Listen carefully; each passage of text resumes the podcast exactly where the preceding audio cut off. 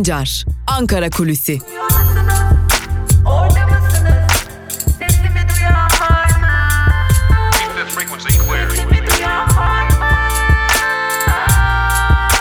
Özgürüz Radyo. Özgürüz Radyo. Özgürüz Radyo'dan ve Ankara Kulisi programının ilk bölümünden merhaba sevgili dinleyenler. Ben Altan Sancar. Hafta içi her gün olduğu gibi bugün de Ankara Kulisi programında Ankara'nın nabzını hep birlikte tutacağız. Tabii ki en önemli gündem maddemiz Kuzey ve Doğu Suriye'ye yönelik operasyon gündemi ve Ankara'da Türkiye ile Amerika Birleşik Devletleri arasında devam eden görüşmelerde nihai karara varıldığı yönündeki açıklamalar. Peki nihai karar ne? Bir anda rüzgar nasıl tersine döndü? Türkiye ve AKP iktidarı başta Cumhurbaşkanı Erdoğan ve AKP sözcüleri olmak üzere yaptıkları sert açıklamalardan neden bir anda vazgeçtiler ve bir anda Türkiye ABD ile birlikte güvenli bölge ya da daha uluslararası tabiriyle tampon bölge oluşturulması noktasında mütabık kaldı ve bu anlaşmanın ayrıntıları neler? Tüm bunlara geçeceğiz ancak anlaşmanın sağlandığı yönündeki haberlerin kamuoyuna paylaşılmasının hemen ardından dikkat çekici bir gelişme yaşandı. PKK lideri Abdullah Öcalan ile avukatları yaklaşık 2 aydır görüştürülmüyorlardı. En son 23 Haziran İstanbul seçimlerinden önce PKK lideri Abdullah Öcalan hem avukatlarıyla görüştürülmüş hem de Munzur Üniversitesi'nden bir akademisyen ile görüştürülmüştü. Bunun ardından HDP'nin seçim tavrının etkili olduğu belirtiliyordu ve seçim tavrı nedeniyle PKK lideri Abdullah Öcalan ile avukatları ve ailesi uzun zamandır görüşemiyordu yine. Tam da bu esnada anlaşma sağlandığı, kamuoyuna açıklandığı dakikalarda Asrın Hukuk Bürosu'ndan bir açıklama geldi ve PKK lideri Abdullah Öcalan ile bir görüşmenin sağlandığı avukatlar tarafından kamuoyuna duyuruldu. Öcalan ile gerçekleştirilen, daha önce gerçekleştirilen görüşmelerde Türkiye'nin hassasiyetlerine dikkat edilmesi vurgusu yer alıyordu. Tam da anlaşmanın sağlandığı böylesi bir zamanda görüşmenin de gerçekleşmiş olması bir dolaylı görüşmenin ortaya çıkmış olabileceği ihtimalini de ortaya çıkarıyor. Peki anlaşma nasıldı? Anlaşma nasıl sağlandı? Rüzgar nasıl bir anda tersine döndü ya da şu an itibariyle tersine dönmüş gibi görünüyor. AKP iktidarı sözcüleri ve Cumhurbaşkanı Erdoğan sık sık gireceğiz, gereğini yapacağız diyordu. Ankara'nın baskıları sonuç vermemiş gibi görünüyor. 30 veya 40 kilometre derinlikteki ve 400 kilometre uzunluktaki tampon bölge ihtimali artık rafa kaldırılmış durumda. Öyle görünüyor ki varılan anlaşmayla Münbiş'teki gibi derinlikten çok uzunluk hedef alınacak ve Amerika ile Türk Silahlı Kuvvetleri güçleri ortak devreye atacaklar. Anlaşmaya göre Kuzey Suriye Federasyonu yönetimi ağır silahlarını en az 20 kilometre geriye çekecek. Türkiye'nin menzilinin dışına çıkaracak. Türkiye sınırına yakın bölgelerde YPG güçleri olmayacak ve bölgede güvenlik kent konseylerinin oluşturduğu yerel güvenlik güçlerine bırakılacak. Tabi tek taviz Türkiye'den değil gibi görünüyor. Suriye Demokratik Güçleri de Afrin konusunda taviz vermiş gibi görünüyorlar. Daha önce bu anlaşmanın sağlanabilmesinin ilk koşullarından biri olan Afrin'den çekilme veya Afrin'e yeniden Suriye Demokratik Güçlerinin dönüşü ya da koalisyon güçlerinin bu alana hakimiyet sağlaması ihtimali şu an itibariyle rafa kaldırılmış gibi görünüyor. Tabi elbette öyle görünüyor ki bu anlaşma şu an itibariyle koşulları kamuoyuyla paylaşılmamış bir anlaşma. Bu anlaşma masada şekillendirilmeye devam edilecek. Çeşitli diyalog yöntemleriyle de şekillendirilmeye devam edilecek. Derinlik ve uzunluk konusunda, ortak devriye konusunda, yerel güçlerin güvenliği konusunda çeşitli esnekliklere sahip gibi görünüyor ancak anlaşmanın en önemli noktası elbette ki büyük bir savaşın, büyük bir çatışma ortamının şu an itibariyle eşiğinden dönülmüş olması. Biliyorsunuz geçtiğimiz günlerde Suriye Demokratik Güçleri Genel Komutanı Mazlum Kobani yaptığı açıklamada böylesi bir savaşta çatışmanın 600 kilometrelik bir alana yayılabileceği ve çatışma sürecinin Afrin gibi olmayacağı şeklindeydi. Sınırda da nöbetler tutuluyordu. Halk özellikle bölgede yaşayan halk sınırda nöbetler tutuyor, çadır eylemleri gerçekleştiriyorlardı. Şu an itibariyle büyük bir çatışma olasılığı ortadan kaldırılmış gibi görünüyor. Tabi bu anlaşma ihtimalinde İdlib'deki ateşkesin bozulması Suriye ordusunun yeniden bölgeye operasyonlar düzenlemesi ne derece etkili oldu? Bu da ayrıca takip edilecek ve tartışılacak bir konu. Öte yandan başa dönecek olursak PKK lideri Abdullah Öcalan için de görüşmelerin gerçekleştirilmesi, avukatların tekrar İmralı'ya gidişine izin verilmesi bu noktada muhatabın kim olduğu noktasında da bir netlik kazanmaya yol açacak gibi duruyor.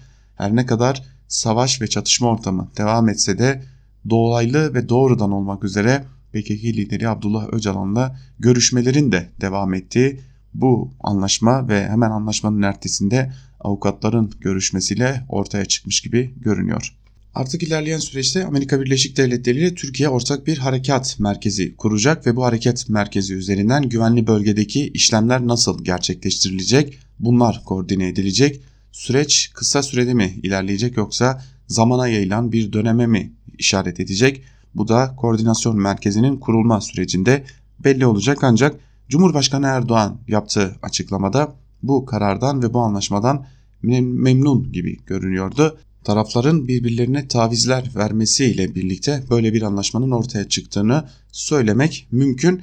Aslında AKP içerisinde ABD'ye rağmen bu operasyonun yürütülmesine kuşkuyla bakanların da olduğunu belirtmekte fayda var.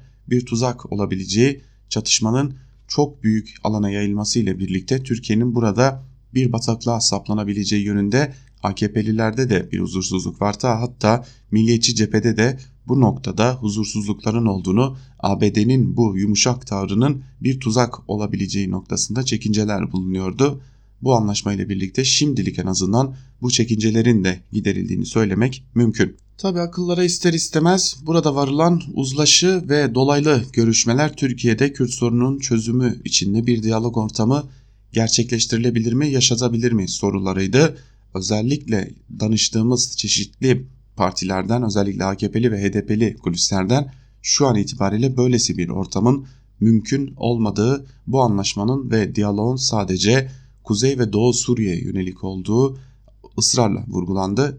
Öte yandan Ankara'nın gündemi bir tek bu değil. Kaz Dağları'ndaki çalışmalar da yakından takip ediliyor. Direniş devam ediyor. Bu direniş yakından takip ediliyor. AKP bu direniş karşısında biraz zorda kalmış gibi görünüyor. Bu noktada çeşitli savunmalar geliştirilmeye çalışılsa da kamuoyunun ikna edilmediğinin AKP'de farkında. Bugün de bu gelişmeleri yakından takip etmeye devam edeceğiz diyelim ve Ankara Kulisi'nin ilk bölümünü burada noktalayalım. İkinci bölümde gazete manşetleri ve günün öne çıkan ayrıntılarıyla sizlerle olacağız. Şimdilik küçük bir ara veriyoruz. Aranın ardından tekrar sizlerleyiz.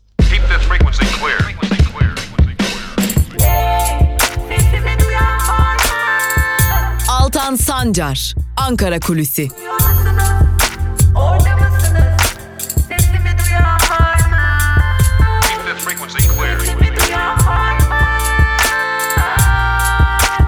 Özgürüz Radyo. Özgürüz Radyo. Ankara Kulisi'nin ikinci bölümüyle merhaba sevgili dinleyenler. İkinci bölümde gazete manşetleri ve günün öne çıkan yorumlarıyla sizlerle olacağız. Cumhuriyet Gazetesi ile başlayalım. Cumhuriyet Gazetesi'nin bugünkü manşetinde yetenekte baldız sözleri yer alıyor. Ayrıntılar ise şöyle.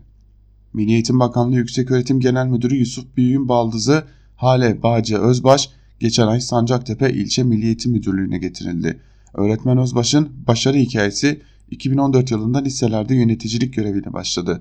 Kısa süreli müdürlüğün ardından bakanlığa bağlı Din Öğretimi Genel Müdürlüğü'ne şube müdürü oldu. Burada bir ay bile görev yapmayan Özbaş, ilçe Milli Eğitim Müdürlüğü için gerekli 2 yıl görev süresini doldurmak üzere şube müdürü yapıldı. 2 yıl biter bitmez ilçe Milli Eğitim Müdürü oldu. Özbaş sınav yoluyla değil bakanlık tarafından atandığını doğrularken usulsüzlük yok atanmadım görevlendirildim dedi diye de kendini savunmuş. Cumhuriyet gazetesindeki habere göre AKP'lilerin tamamı herhalde yetenekli ki böylesi kadrolara geliyorlar. Liyakat olmazsa buraya AKP döneminde gelmek gerçekten de imkansız galiba diyelim. ABD'den fren başlıklı haberle devam edelim. Türkiye ile ABD heyetleri arasında 3 günlük çetin pazarlık sonucunda Suriye'nin kuzeyinde güvenli bölge kurulması konusunda uzlaşıldı. Planın ABD ile birlikte eş güdümlü ve eş güdümlü ve yönetimi için en kısa sürede Türkiye'de müşterek harekat merkezi kurulması kararlaştırıldı. Türkiye'nin endişelerinin bir an önce giderileceği duyuruldu. Açıklamada zaman ve derinliğe ilişkin bilgi verilmedi. Ankara'nın görüşlerine yakınlaştığı belirtilen ABD'nin Türkiye'nin tek taraflı operasyonunu frenlediği de iddia edildi deniyor haberin ayrıntılarında. Bir Gün Gazetesi'yle devam edelim. Bir Gün Gazetesi'nin manşetinde ise yandaş şirketleri kurtarma operasyonu sözleri yer alıyor. Ayrıntılara bakalım. Ayrıntılarda neler var? Resmi gazetede yayınlanarak yürürlüğe giren kararname ile hazinenin sadece Cumhurbaşkanı kararı ile yurt içindeki ve yurt dışındaki şirketlere ortak olmasının önü açıldı. Düzenlemeye tepki gösteren CHP sözcüsü Faik Öztrak şöyle dedi.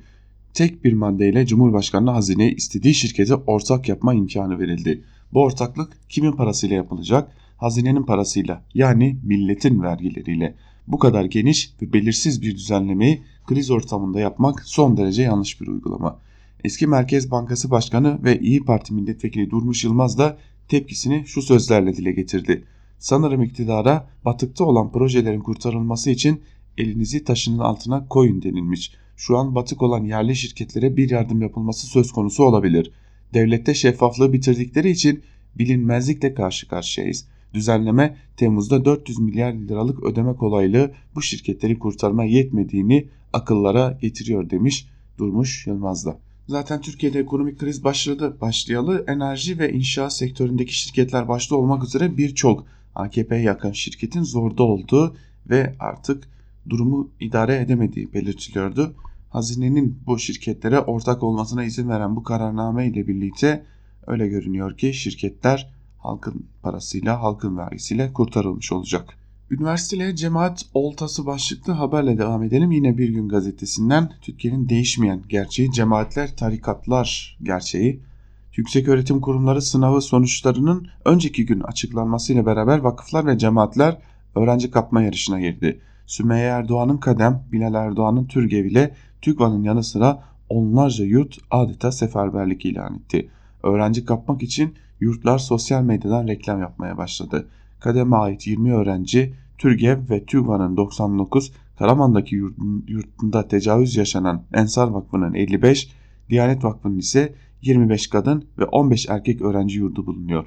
Ancak zirvede 154 yurtla ilim yayma cemiyeti yer alıyor. Cemaat ve tarikatlar çeşitli vaatlerle öğrencileri yurtlarına çekmeye çalışıyorlar denmiş haberin ayrıntılarında. Aslında bunu KYK yurtlarında da görüyoruz. KYK yurtlarına neredeyse her hafta sakallı, cübbeli çeşitli yerlerden, tarikatlardan, cemaatlerden gönderilen insanlar geliyor. Buralarda vaazlar veriliyor. Çeşitli sohbetler gerçekleştiriliyor. Tıpkı eski abilik, ablalık uygulamaları şimdi yeni bir yöntemle devam ettiriyor. Devlet yurtlarında üstelik. Devletin resmi yurtlarında bile böylesi bir uygulama devam ettiriliyor. Hal böyleyken e, elbette ki tarikatlar ve cemaatler de çok rahat bir şekilde kendi yurtlarını açıp kendi yurtlarında bu tarz propagandalara girebilirler. Evrensel Gazetesi'ne bakalım. Halkın cebinden şirketleri kurtaracaklar manşetiyle çıkmış Evrensel Gazetesi de Bir Gün Gazetesi'ndeki konuyu manşetine taşımış o da.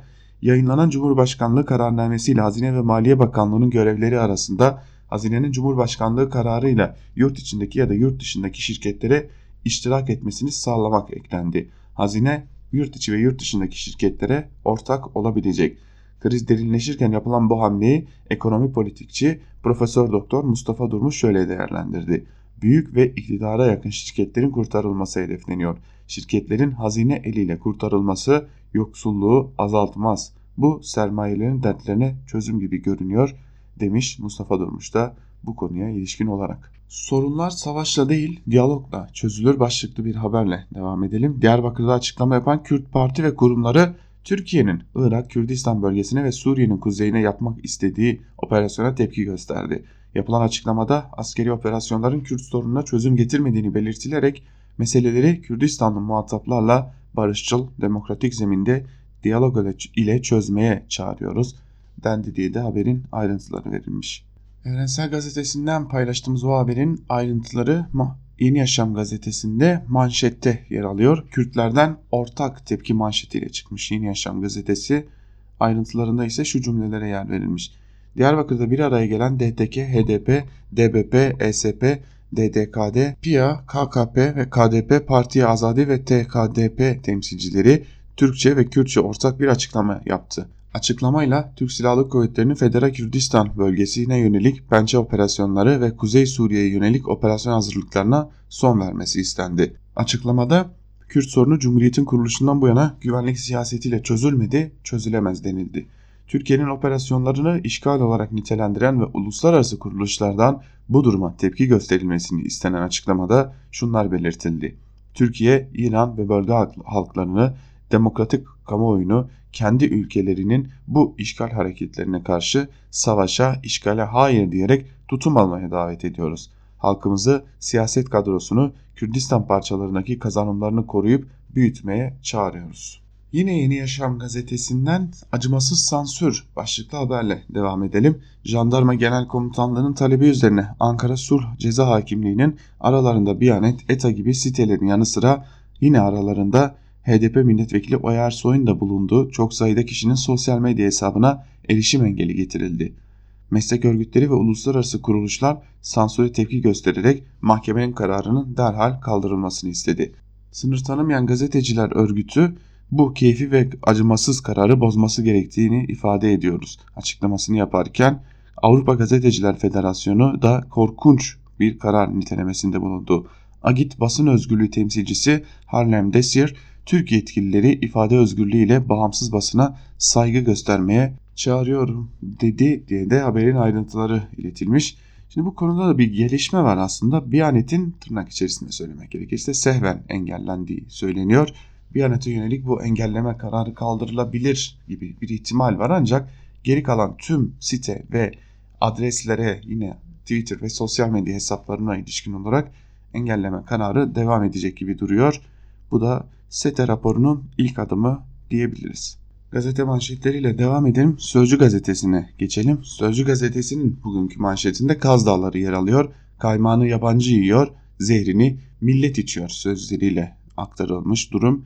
İktidarın Kaz Dağları'nda siyanürle arama yapılmayacak demesine rağmen Kanadalı CEO siyanür son aşamada kullanılacak, sızıntı olmayacak itirafında bulundu. Türkiye'nin üstünü sata sata bitiren AKP iktidarı 2004'te çıkardığı maden yasasıyla da Türkiye'nin altını sattı.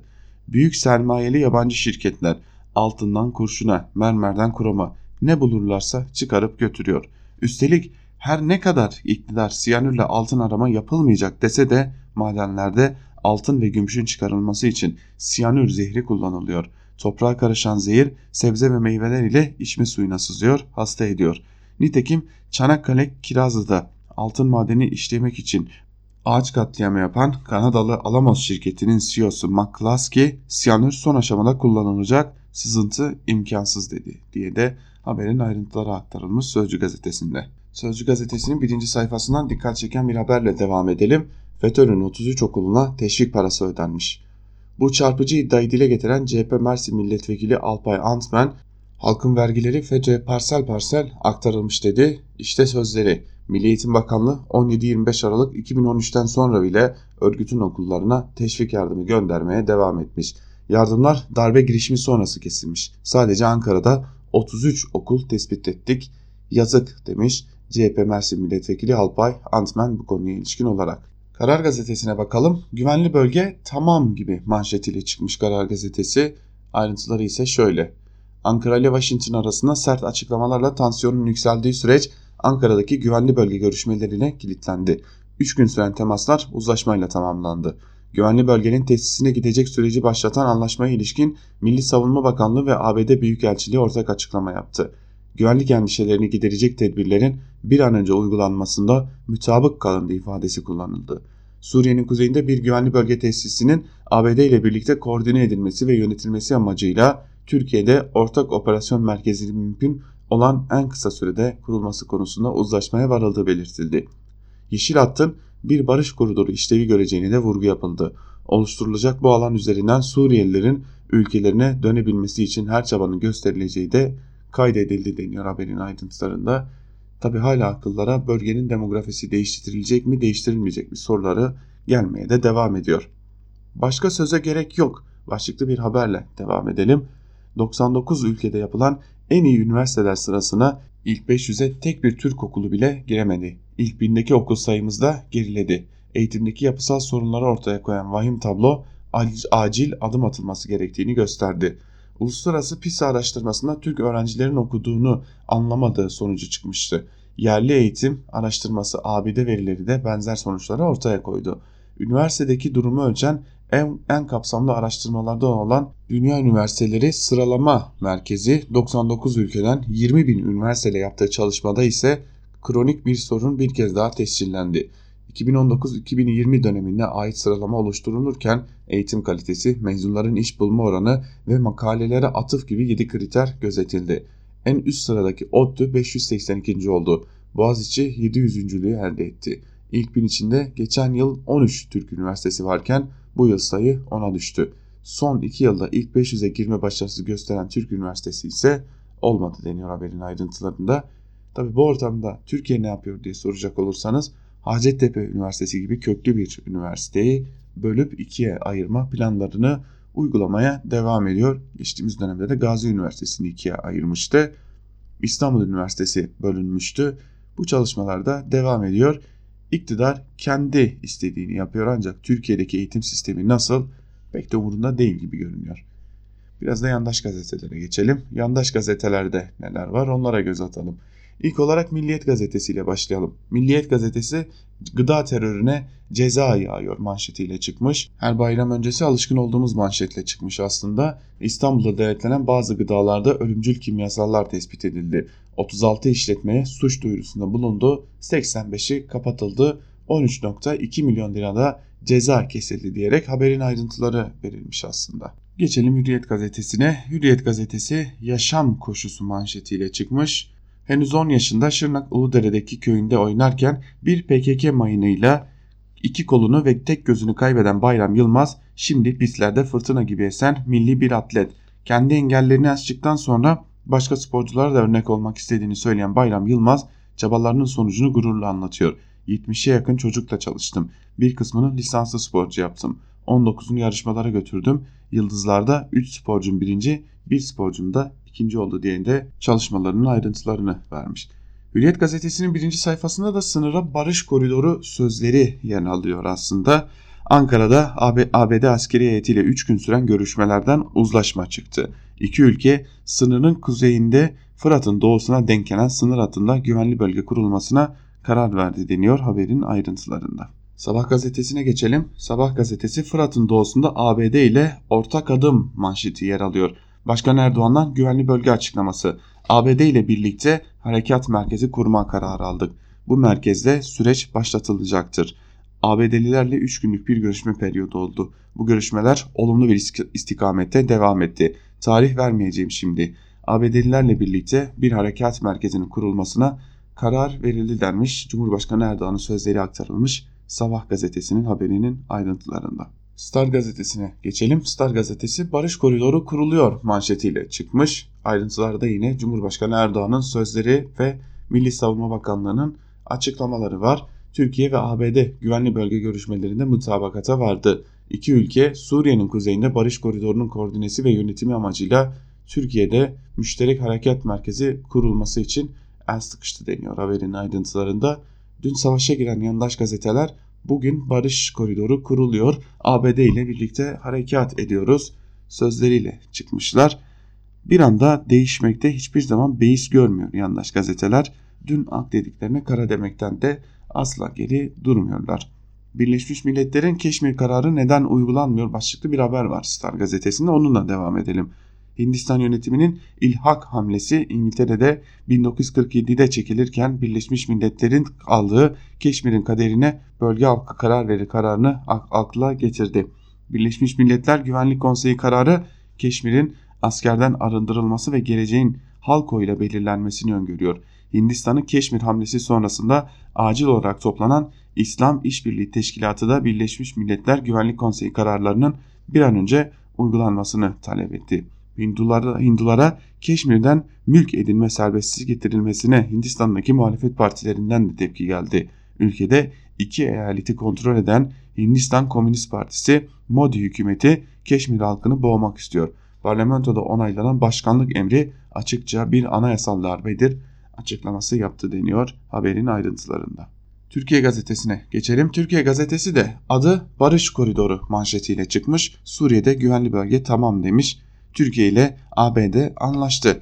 Suriye'nin kuzeyinde güvenli bölge kurulacak. Gelişmeler müşterek harekat merkezinden takip edilecek deniyor. Türkiye Gazetesi'nin haberinin ayrıntılarında tüm yandaş gazetelerde olduğu gibi. Hazinenin eli güçlendi başlıklı bir haber var. Bunu sizlerle paylaşalım. Maliye Bakanlığı yurt içi ve yurt dışı şirketlere iştirak edebilecek. Hazine ve Maliye Bakanlığı'nda dış borç yükünü hafifletecek ve kamu harcamalarını kontrol edecek iki yeni genel müdürlük oluşturuldu. Sigorta Denetleme Kurulu ile Hazine Kontrolleri Kurulları Başkanlığı'na dönüştürüldü. Mali suçları araştıran kurulda MİT Başkan Yardımcısı da olacak dendi. Peki yurt içi ve yurt dışı şirketlere iştirak ile hazinenin eli nasıl güçlendi? Tabi ona dair bir ayrıntı yok gerçekten de bazen Goebbels'i mezarında ters döndürebilme yeteneğine sahip yandaş gazeteler. Yeni Şafak gazetesiyle devam edelim. Yeni Şafak'ın bugünkü manşetinde ise çekiç güç gibi olmasın sözleri yer alıyor. Mehmetçik Suriye'de Fırat'ın doğusuna geçmek için emir beklerken Ankara ve Washington'ın iki günlük güvenli bölge görüşmeleri sona erdi. Kamuoyu ABD'nin PKK-PYD'yi korumak için yine Türkiye'yi oyalamak ve zaman kazanmak istediğine inanıyor. Uzmanlar da Irak'ı parçalayan çekiç güç tehlikesinin yaşanabileceğine dikkat çekti deniyor. Öyle görünüyor ki yandaş gazetelerden Yeni Şafak pek de memnun değil, operasyon istiyor. Eski Genelkurmay İstihbarat Dairesi Başkanı İsmail Hakkı Pekin, ABD'nin önerdiği 15 kilometre derinliğindeki güvenli bölge planı Türkiye'yi korumaktan çok kurulmak üzere olan Kürt devletini korumayı öngörüyor. Buna ikinci çekiç güç diyebiliriz önlem alınmazsa 8-10 yıl sonra güneyden yeni bir terör dalgası başlayabilir. SD Savunma ve Güvenlik Koordinatörü Mithat Işık ise Suriye'de kuruluş, oluşturulacak güç TSK ve uygun göreceği öz aşiret güçlerinden oluşmalı. ABD içinde olmadığımız bir gücü oluşturursa Irak'ta yaşadığımız tehditleri görürüz. Profesör Yaşar Hacı Salih oğlu ise çekiç gücü, güç deneyimini yaşamış Türkiye ikinci kez aynı tuzağa düşmez demiş. Yeni Şafak gazetesi gerçekten de pek de bir memnun görünmüyor. Sınıra 6000 DAEŞ'lı planı başlıklı bir haber var Yeni Şafak gazetesinde. Gerçekten de operasyon olsun diye, operasyon yapılsın diye üstün bir çaba harcıyor. Türkiye Fırat'ın doğusuna yönelik kararlı mesajlarını verirken terör örgütü PKK yine DAEŞ kartına sarıldı. PKK elebaşları Hol, Rukban, El Ömer, Deirezor ile Baus kamplarında tutulan ve sayıları 6000'e ulaşan DAEŞ'lıları Türkiye sınırına karşı savaşmaya zorluyor. Ailelerinizi serbest bırakacağız denilerek ikna edilen DAEŞ'lılar silahlandırılıp Türkiye sınırına gönderiliyor. PKK Avrupa ülkelerine de Türkiye operasyon başlatırsa eşitle mücadele biter diyerek şantaj yapıyor denmiş haberin ayrıntılarında. En azından Yeni Şafak ile birlikte tüm yandaşların bu uzlaşmadan memnun olmadığını gördük. İş Bankası CHP'nin çiftliği manşetiyle çıkan Akit gazetesiyle devam edelim. Ayrıntılar ise şöyle. Ele geçirdiği belediyelerin hemen hemen tamamında eş, dost, akraba kadrolaşmasına giden CHP'nin İş Bankası da adeta çiftliğe çevirdiği ortaya çıktı. CHP'nin %28.09'una ortak olduğu İş Bankası'nda bir yandan hanedanlık vari CHP kadrolaşması sürerken diğer yandan milyonlarca lira kolay yoldan cebe indiriliyor denmiş. Haberin ayrıntılarında e tabi yine aynı şekilde uzun süre gündemde olan ve sonra gündemden düşen Cumhuriyet Halk Partisi'nin İş Bankası'ndaki hisselerinin hazineye aktarılması konusu Yeni Akit tarafından yeniden canlandırılmış durumda. Yavaş'ın tek icraatı heykel dikmek başlıklı bir haber de var. 100 günü aşkın süredir Ankara Büyükşehir Belediye Başkanlığı koltuğunda oturan CHP'li Mansur Yavaş heykel açılışları ve heykel temizlikleri için harcamalar yaparken belediye personelinin ikramiyelerini ödemiyor denmiş haberin ayrıntılarında. Tabi dün imzalanan protokol ile ilk aşamada belediyedeki memurların 850 liralık bir ikramiye alması kararlaştırılmıştı. Tabi o arada da 116 milyondan daha fazla bir tasarruf elde edildiği söylenmişti. Bu da ortadayken Akit gazetesi bunu görmüyor tabii ki. Milletin parasıyla devlete küfür başlıklı bir haber var. Akit bugün kimi hedef gösterdi köşemizde de bugün yine bir öğretim görevlisine hedef gösterildiği görülüyor. İnönü Üniversitesi'nde öğretim görevlisi olarak görev yapan doçent doktor Necdet Konan'ın sosyal paylaşım sitesi Facebook hesabı üzerinden Cumhurbaşkanı Erdoğan'a ağza alınmayacak hakaretlerde bulunduğu hatta daha da ileri giderek devlet büyüklerine sinkaflı küfürler savurduğu ortaya çıktı. Erdoğan'ı hem hırsız olmakla suçlayıp hem de ölümle tehdit eden küfürbaz Konan'ın paylaşımları için İnönü Üniversitesi soruşturma başlatırken Malatya Cumhuriyet Başsavcılığı'nın harekete geçmesi bekleniyor denmiş haberin ayrıntılarında. Harekete geçmesi bekleniyor demek de harekete geçip tutuklanmalıdır çağrısı aynı zamanda diyelim ve Akit ile birlikte gazete manşetlerini burada noktalayalım. Günün öne çıkan yorumlarında neler var hep birlikte bir de onlara göz atalım. Köşe yazılarına artı gerçekten Alp Altınörs'le başlayalım. Damada şirket kurt kurtarma yetkisi başlıklı bir yazı kalemi almış Altınörs ve yazısının bir bölümünde şunları kaydediyor. Acaba AKP serbest piyasacılıktan vaz mı geçti? Devlet kapitalizmini mi savunmaya başladı? Neoliberalizmi terk mi ediyor? Hayır, tam tersine. Devlet destekli neoliberalizm bu ya da iflas eden neoliberalizmin devlet desteğiyle ayakta tutulması. Şirketler kar ederken bırakınız yapsınlar, bırakınız geçsinler, aksırınca, tıksırıncaya kadar kar edip semirsinler. İnsan emeğini, doğayı sınırsızca sömürüp kasalarını doldursunlar. Ama bir kez zarar etmeye başlayınca kurtarınız düşmesinler. Devletin parasıyla şirketi, şirketleri kurtarınız. Karlar özel, zararlar toplumsal. Özel borç böylece devlet borcuna çevrilecek. Böylece batan şirketler kurtarılacak, iflaslar engellenecek. Böylece iflasları takip edecek canlanma da önlenmiş olacak. Durgunluk uzun vadeye yayılacak. ABD'de ve Batı Avrupa'da böyle oldu. Ne kadar çok şirket kurtarıldıysa durgunluk o denli uzadı. Hazinenin şirketlere ortak olması da kamu sektörüne de bir genişlemeden ziyade geçici bir kurtarma önlemi olacak gibi duruyor. Sermayeden, devletin krizden zarar gören şirketlerin borçlarını ya da zararlarını üstlenmesini talep eden açıklamalar geliyor. Örneğin Ankara Ticaret Odası Başkanı Gürsel Baran, devletin konkordato ilan eden şirketlerin borçlarını üstlenmesini talep ediyor. Türkiye Müteahhitler Birliği Başkanı Yeni Gün ise konut stoku müteahhitten fona geçmeli önerisiyle kurtarma talebini dile getirdi. Peki hazine hangi şirketleri kurtaracak? Kuşkusuz buna Erdoğan karar verecek. Hangi kriterleri kullanacağını öngörmek de çok zor değil. Kendisine siyasi destek veren sermaye gruplarını kurtaracak, yeterli destek vermeyen ya da hatta başka partileri destekleyen olursa da batmalarını seyredecek. Hazineye kararname ile verilen şirketlere iştirak etme yetkisiyle saray bütün sermaye kesimleri üzerinde bir siyasi patronaj mekanizması elde ediyor. Her ekonomik krizin aynı zamanda kapitalistler arasında şiddetli bir ayakta kalma mücadelesi olduğu bilinen bir gerçektir. Kimileri batar gider, ayakta kalanlar ise kriz sonrası dönemde büyür, piyasaya hakim olur. Dolayısıyla reel ekonomideki kriz şiddetlendikçe pek çok anlı şanlı holdingin sarayın önünde kuyruğa gireceklerini şimdiden öngörebiliriz. Ayrıca hazinenin şirket hisselerini alması sermayenin bir kesiminden diğerine mülkiyet devri anlamına da gelebilir. Örneğin hükümet kendisini yakın gördüğü sermaye kesimlerine bu yolla mülkiyet devirleri yapabilir. Doğalgazdan elektriğe, sigaradan yurt dışı çıkış harcına gelen zamlar beyaz eşya ve otomotivde ÖTV'nin geride geri getirilmesi ise şirket kurtarmaların esas yükünün emeğiyle geçinen halka yıkılacağını gösteriyor demiş Alp Altınörs artı gerçekteki kaleme aldığı yazısında. Devam edelim. Doğan Tılış'la devam edelim Bir Gün Gazetesi'nden seçim mi var diye soruyor yazısının başlığında ve bir bölümünde şunları kaydediyor. Muhalefet erken seçim istemiyor, iktidar da yok diyor. Bizim siyaset tarihimiz ise olmaz diye konuşulmaya başladığında da seçimin ciddi bir olasılığa dönüştüğünü gösteriyor.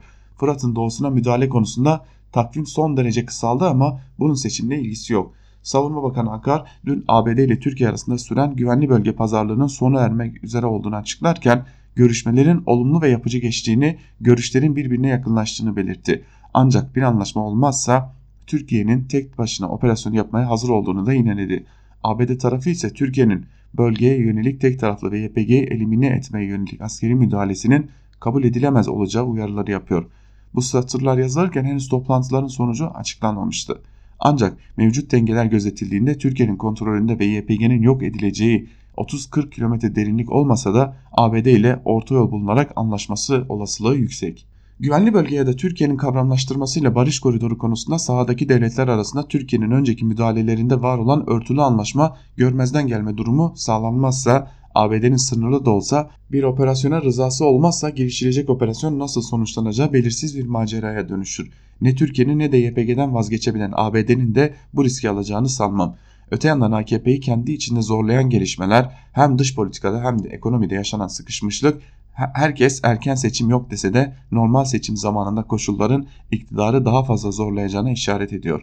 bir de son haftalarda iyice yükselen Karadeniz'den Kaz Dağları'na doğanın katledilmesine karşı bir mücadele var. Bu toplumsal dalgalında iktidarı sıkıştıracağı ortada. İnsanlar su ve vicdan nöbetlerinde adalet özgürlük arayışlarında bir araya gelmeye ve birlikte yürümeye başladılar. Vicdanlar doğanın katledilip suların zehirlenmesini de Demirtaş'ın demir parmaklıklar ardında tutulmasını ve hukuksuzluğun insanların aylarca kaybedilmesi noktasına varması da rütük veya mahkeme kararlarıyla az da olsa bir şeylerin söylenebildiği internet mecralarının susturulmasını da artık kabul etmiyor. Böylesi koşullarda bir seçim olacaksa iktidarların tercihi iç bütünlüğü sağlayacak dış gerilim ortamında olmasıdır. O ya da bu şekilde, şu ya da bu zamanda olacak bir seçimde muhalefetin yapması gerekense tek adam rejimine karşı ehven şer alternatifine razı olmak değil, barış, laiklik, adalet, özgürlük, parlamenter demokratik cumhuriyet ve kamucu bir ekonomi talepleri etrafında gerçek bir alternatif yaratmaktır. Yazıyı gönderdikten sonra yapılan güvenli bölge açıklaması da 30-40 kilometre derinlikten falan söz edilmeden tarafların durumu idare etmesine hizmet edecek genel bir anlaşma sağlandığını gösterdi deniyor Doğan Kılıç'ın Bir Gün gazetesindeki Seçim mi var başlıklı yazısının bir bölümünde. Gazete Duvar'dan Fehim Taştekin tam da anlaşmayı yorumlayan bir yazı kaleme almış. Ne Kürtlerin dediği oldu ne de Türkiye'nin başlıklı bir yazı bu. Yazının bir bölümünde ise şunlar kaydediliyor. Ankara'daki masa trajik resleşmelerin gölgesinde kuruldu. İmralı'da Abdullah Öcalan'la avukatlarının görüştürülmesi de bir tarafta Türkiye, diğer tarafta ABD ve beri tarafta İmralı, Kandil, Rojava'nın olduğu bir müzakere masasında al ver durumunun olduğu oluştuğu anlaşılıyor. Neticede herkes bayramdan sonra savaşı beklerken Ankara'da Amerikalı askeri yetkililerle iki gün süren görüşme maratonunun ardından 3 maddelik bir mütabakat açıklandı. İlk aşamada Türkiye'nin güvenlik endişelerini giderecek tedbirler bir an önce uygulanacak. Güvenli bölgenin tesisinin ABD ile birlikte koordine ve yönetimi için Türkiye Müşterek Harekat Merkezi en kısa zamanda kurulacak. Mütakiben bölgenin barış koridoru olması ve Suriyelilerin dönmeleri için her türlü ilave tedbir alınacak. Bu üç madde dışında başka bir detay paylaşılmadı. Amiyane tabirle ilk bakışta meseleyi komisyona havale eden bir durum ortaya çıktı. Ama tam olarak bu da değil biraz Münbiç senaryosunun Fırat'ın doğusunda da tekrar edileceği fakat bu kez işin epey ciddiyet kazanacağı bir fasıl sanki. Malum Türkiye Münbiç'te oyalamanın Fırat'ın doğusunda tekrarlanmasına izin vermeyeceğiz uyar uyarısını defaatle dillendirmişti. Burada Türkiye'nin peşinen masaya koyduğu Fırat'ın doğusunda sınır boyunca 30-40 kilometre derinliğinde bir bölge talebini karşılayan bir içerik yok. Net olan bir sonuç varsa o da Afrin'de olduğu gibi eli kulağında bir müdahale seçeneğinin bertaraf edilmiş olmasıdır. Bunun dışında teyide muhtaç iddia düzeyinde bazı bilgiler kulağımıza çalındı. Güvenli bölgenin bütün sınır hattında olmasına yönelik bir uzlaşma yok. Belli yerlerde 5 kilometre, belli yerlerde 15 kilometre derinliğinde bir nevi cepler oluşturabilir. Ama bu bölgelerin nereler olacağına dair detay verilmiyor ya da detaylar sonraki müzakerelere bırakıldı. Bunu bilmiyoruz. Kimse net konuşmak istemiyor. Belli ki muğlaklık herkese manevra alanı bırakıyor. Bunun dışında oluşturulacak güvenli bölgelerden YPG çekilecek. Güvenli bölge şehir merkezlerini kapsamayacak. Şehirlerin kontrolü yerel askeri meclislere bırakılacak. YPG ağır silahlarını da çekecek. Tekraren söylüyorum. Bu bilgiler kesin olmadığı gibi tarafların kendi pozisyonlarına göre yorumlayabileceği muğlaklıkta. Eğer ki doğruysa sonuç Türkiye'nin de Kürtlerin de pozisyonlarından birer adım geri attıkları anlamına geliyor. Genel çerçeveye bakıldığında mütabakat S-400 dahil bir dizi konuda gerilim yaşayan ABD Türkiye açısından zaman kazanmaya dönük bir zemin sunuyor. Taraflar bu zeminde Münbiç'te gibi daha çok patinaj yapar. Türkiye iddia çok yükseklere çıkardı ama ABD'ye rağmen operasyonel kalkışmanın görünür görünmez maliyetlerini göze alamayacağını Kürtlerin önerisi üzerinden bir pazarlığı kabul ederek gösterdi. ABD de ne Kürtlerden ne Kürtler üzerinden Suriye stratejisinden ne de NATO müttefikinden vazgeçmek niyetinde olmadığını gösterdi. O yüzden krizi öteleyen bir ara formül ya da kurulacak mekanizma iki müttefik güç için itibarlı bir manevra sayılabilir. Fakat bu durum yok edici bir müdahaleyi ötelemiş olsalar da Kürtleri kaybederek var olma denkleminden çıkarmıyor demiş Fehim Taştekin yazısının bir bölümünde. Mehmet Metiner'le devam edelim. Mehmet Metiner Amerika neyimiz olur başlıklı bir yazı kaleme almış Star gazetesinde ve bir bölümünde şunları aktarmış. Amerikan heyeti Ankara'da görüşme yaparken Amerika'nın o bölgeden sorumlu generali PKK'nın komutanlarıyla boy boy fotoğraf veriyor. Bunun ne anlama geldiği besbelli değil mi? Türkiye'yi oyalayabildiğin kadar oyala. Bu arada karşısındaki asıl gücün Amerika olduğunu hatırlatma. Kaç kezdir bu toplantılar yapılıyor? Daha kaç kez yapılacak? Amerika Münbiç'te sözünü tutmadı. Orası hala Amerikan bayraklı PKK güçlerinin yönetiminde. Trump askeri güçlerimizi çekiyoruz dedi ama çekmedi. Şunu merak ediyorum. Bu durumda Amerika bizim neyimiz oluyor? Suriye yönetiminin o bölgeye Türkiye tarafından yapılacak bir askeri operasyona karşı çıkması bir biçimde anlaşılabilir. Peki Amerika neyin nesidir? Amerika'nın oradaki varlığı Suriye hükümetinin çağrısıyla orada bulunan Rusya ve İran ile bir değil. Amerika orada kimsenin çağrısı ve onayı olmadan kendi kaba kuvvetliğiyle duruyor. Kendisinin o bölgedeki varlığı uluslararası hukuka göre gayrimeşru değil midir? Nasıl olur da gayrimeşru olarak bulunduğu bir bölgede o bölge adına ahkam keser? O bölgenin geleceğini kendisi tayin eder. Denilebilir ki Amerika IŞİD gibi uluslararası bir terör örgütüyle savaşmak için orada bulunuyor. Peki Amerika'ya bu görevi ve rolü kim veriyor? Yani bir ülkede terör örgütü var diye Amerika'nın otomatik olarak o ülkeye askeri gücüyle girmesini meşrulaştıran bir uluslararası hukuk düzeni var da biz mi bilmiyoruz. Amerika'ya dünyanın jandarması rolünü biçen uluslararası hukuk düzeni yok. Amerika kendine rol biçiyor. Kendi görev alanını kendisi belirliyor. Yetmiyor başkalarına da rol dağıtıyor, görevler ihsan ediyor.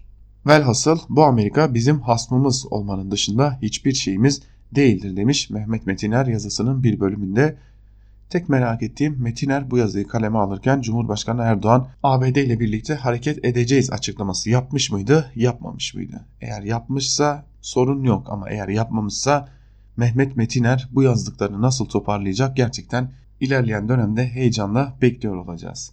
Suriye konuşuyoruz ama Suriye konusunda farklı gelişmeler de yaşanıyor. Muharrem Sarıkaya Habertürk gazetesinden Kılıçdaroğlu'ndan Esad hamlesi Suriye konferansına Şam'da davetli başlıklı bir yazı kaleme almış soru cevap şeklinde de ilerleyen bir yazı aslında bu. Bu yazının bir bölümünü sizlerle paylaşalım. Muharrem Sarıkaya CHP lideri Kemal Kılıçdaroğlu'na Esad hükümetinden de Esad hükümetini de çağıracak mısınız diye soruyor Suriye konferansı için. Tabi Suriye'deki bütün aktörleri ve karşı tarafı da davet edeceğiz. Esad'ın izlediği politikayı savunan veya yeren her kesimi davet edeceğiz. Türkiye gerçekleri bütün boyutlarıyla görülmek zorundadır. Terör örgütleriyle ilişkili olanlar hariç tabi. YPG PYD'den olmayacak mı diye soruyor Muharrem Sarıkaya. Onlar hariç onların dışında Suriye'nin Dışişleri Bakanlığı'ndan bir yetkili olabilir, gelebilir. Suriye Esad politikasını aktarabilir. Ama bunun karşıtı da olacak aynı masada. Onu hedefliyoruz. Cenevre benzeri bir toplantı, göçmen dernekleri de var. Onların katılımını da sağlayacağız. Suriye tablosunu bütün taraflarla masaya yatırma gibi bir amacımız var. Suriye'nin kuzeyine de çözüm olur mu sorusuna ise Kılıçdaroğlu şu şekilde yanıt veriyor. Esad ile doğrudan doğruya görüştükten sonra Suriye'nin kuzeyinde yaşanan pek çok sorun daha rahat aşılabilir.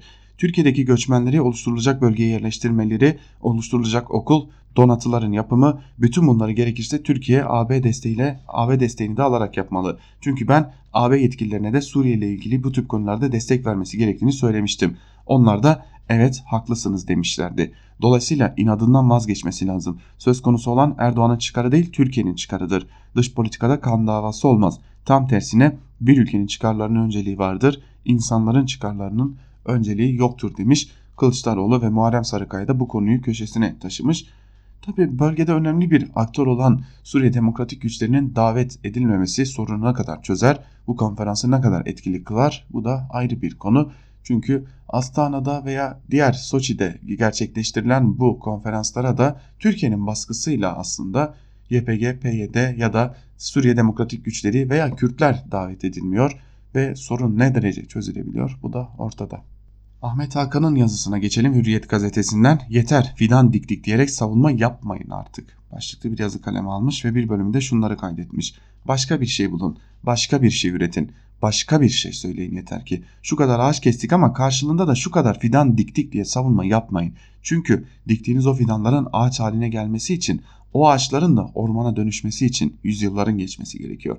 Yani istediğiniz kadar fidan dikin. Ne ormanı ne de ormanın sağladığı o mükemmel ekolojik sistemi yerine getirmiş oluyorsunuz. Başka bir şey bulamıyorsanız, başka bir şey üretemiyorsanız başka bir şey söyleyemiyorsunuz. Bari susun. Çünkü ama fidan diktik deyip durmak ile boş yapmak arasında zerrece fark yok. Kısacası yeter artık boş yapmayın. Ben sanatçının sağa sola bakıp kime kim ne diyor diye etrafı kesmeyenini bir şey söylersen kimleri ürkütürüm acaba diye hesap yapmayanını, doğru bildiğini söylemekten kaçınmayanını, durup dururken hedef olmanın ne alemi var ki şimdi diye düşünmeyenini, tartışmalar bitene kadar ölü taklidi yapmayanını severim. İşte bu yüzden, sırf bu yüzden Kaz Dağları için tavır koyan Tarkan, Fazıl Say, Cüneyt Arkın, Ata Demirer, Şahan Gökbakar, Demet Akbağ, Cem Yılmaz, İlhan İrem, Gökhan Özoğuz, Haluk Levent, Zülfü Livaneli, Norm Ender gibi sanatçıları sevdim demiş Ahmet Hakan yazısının bir bölümünde.